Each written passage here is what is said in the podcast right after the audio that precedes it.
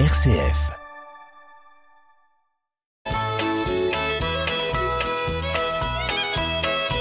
Bonjour à tous, bienvenue dans notre émission Le patrimoine en question. Bonjour Marie-Laure Aucourt. Bonjour Hubert.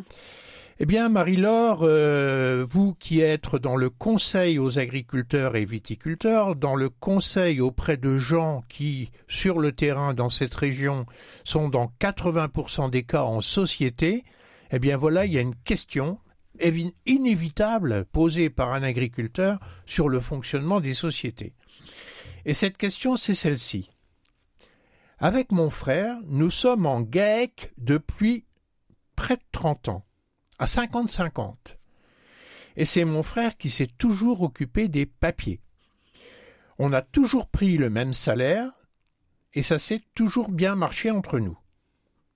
L'autre jour, le comptable est venu nous donner le bilan et nous a dit que nos comptes courants étaient déséquilibrés.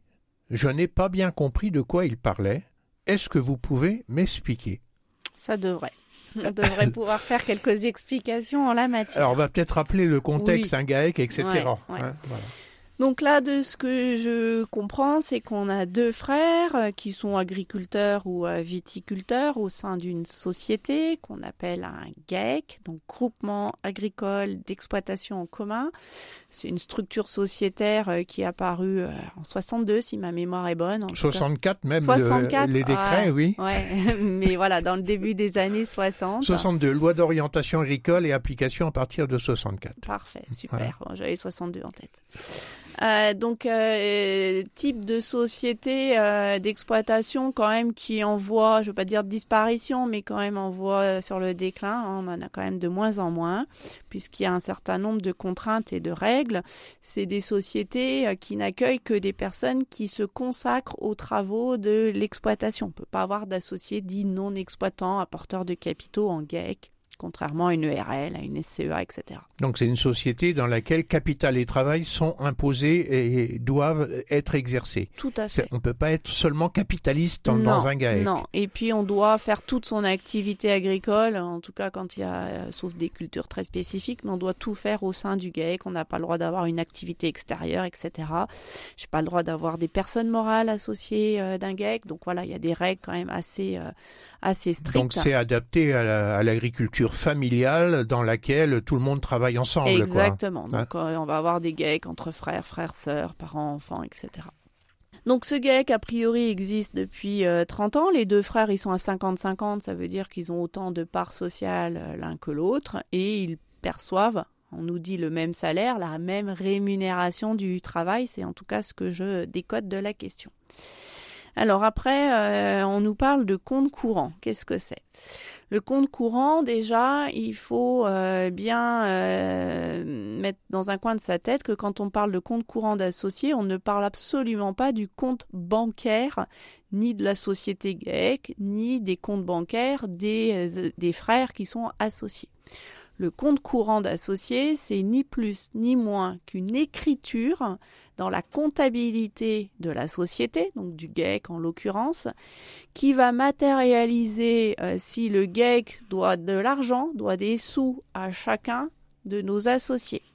Ou au contraire, si euh, un des associés doit de l'argent à la société. Alors ce que je comprends, c'est que le GAEC, en fait, c'est une personne avec un compte euh, comme si c'était une autre, une autre personne euh, physique, quoi. Tout à fait. C'est-à-dire la société qui est le GAEC, puisque le GAEC est une société, en fait, elle a ses propres affaires, elle Oui. a son propre patrimoine, elle a son propre compte bancaire, et euh, elle a des personnes qui le font fonctionner vis-à-vis duquel cette personne morale qu'est le GAEC a des obligations.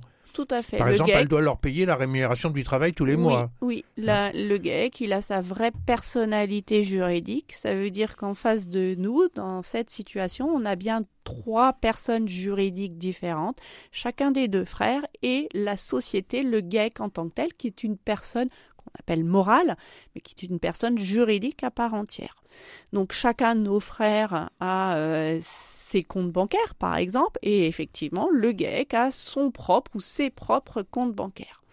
Et donc dans la comptabilité de notre GAEC, eh bien on va retrouver euh, une ligne qu'on appelle compte courant frère 1 et une autre ligne compte courant frère 2 qui va matérialiser si le GAEC doit 45 000 euros, je prends un exemple, à l'un et puis peut-être 20 000 à l'autre puisqu'a priori les comptes courants sont déséquilibrés. Ça veut dire que euh, la société euh, doit peut-être beaucoup plus d'argent à l'un des frères qu'à l'autre.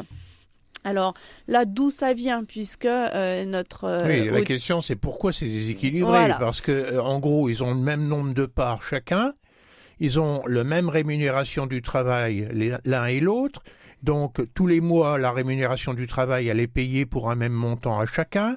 Quand on arrive à la fin de l'exercice comptable, on regarde quel est le bénéfice, c'est-à-dire les produits d'exploitation, moins, les, charges, moins les rémunérations du travail. Il reste peut-être un bénéfice, et ce bénéfice-là, il est partagé en deux. Tout à fait. Et il vient il est dû par le GAEC aux associés. Et donc il vient créditer le fameux compte courant euh, d'associés. Alors s'il n'est pas payé. Si, on ne paye pas ce bénéfice, le jour de l'Assemblée générale, on va le constater dans un compte comme quoi la société doit à l'associé. Tout à fait. Et petit à petit, l'associé peut prélever ou pas. Alors d'où ça peut venir? Effectivement, ils ont la même rémunération et le même euh, prorata de résultats. Euh, par contre, c'est pas parce que je fixe la même rémunération, que j'ai le même code part de résultat, que je vais forcément prélever exactement la même chose. Donc peut-être qu'à un moment donné, effectivement, sur le papier, je dis n'importe quoi, ils ont 2000 euros de rémunération du travail tous les mois, mais peut-être qu'il y en a un qui a pris 2500 et puis l'autre 1500. Et petit à petit, ça se creuse.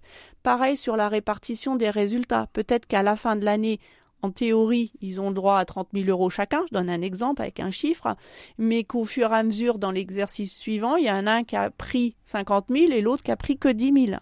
Oui, alors là, au cas particulier, il n'y en a qu'un qui s'occupe des papiers. Alors, s'il y a des, des, différences, et même tous les mois, il y en a bien un qui est celui qui gère les comptes de la société, qui a fait un chèque ou qui a fait un virement à l'un ou à l'autre et qui a constaté peut-être que c'était différent ou qu'il a dû faire un virement pour des montants différents à l'un et à l'autre. Oui, et puis après, il peut y avoir aussi à un moment donné des dépenses personnelles de l'un des associés qui ont été payés avec le chéquier ou le compte bancaire du GEC. Et donc ça, ça va avoir aussi un impact sur la comptabilisation euh, de notre compte courant et ça peut créer euh, un distinguo.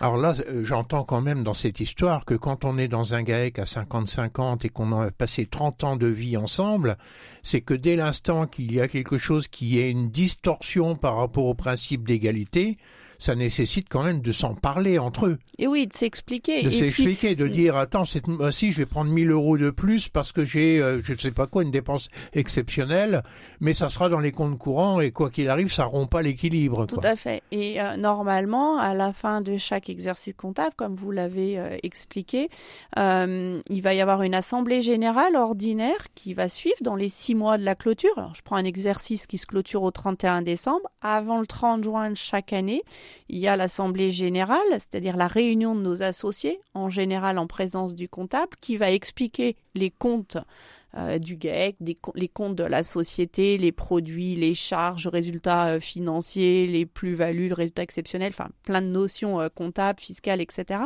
Et à cette occasion-là, il, est aussi de bon ton de regarder le détail des comptes courants d'associés, c'est-à-dire que comptablement, le comptable peut donner le détail à chacun des associés de ce qui a crédité, de ce qui a débité le compte courant pour arriver à un solde à la fin de l'exercice de X euros pour l'un et de X euros pour l'autre. Donc euh, c'est euh, c'est de la comptabilité, c'est des écritures, il y a normalement des explications. Ok, chacun à un moment donné avait la même rémunération, la même code part, mais qu'est-ce que chacun a prélevé? Ou éventuellement peut-être qu'il y a un des associés, celui qui faisait les comptes, qui peut-être régulièrement a remis des sous dans le GAEC parce qu'il y avait des besoins, il a prêté de l'argent au GAEC pour payer telle et telle facture, etc. Et euh, bah, au fur et à mesure d'un nombre d'années, eh bien, ça peut créer cette distorsion. Ça peut être oui, ça aussi. Et puis il peut y avoir des situations assez euh, exceptionnelles. Par exemple, euh, un associé va chercher une pièce chez le réparateur de matériel. Euh, Celui-ci dit il faut payer au cul du camion, comme on dit tout de suite. Il n'a pas le compte du GAEC, le chéquier du GAEC. Il, Il va avance. payer avec Mmh. son propre compte. Exactement. Ça veut dire que comptablement, il sera noté que le, le GAEC doit Lui le rembourser. montant de la pièce à, à- à celui qui l'a avancé, qui a avancé l'argent.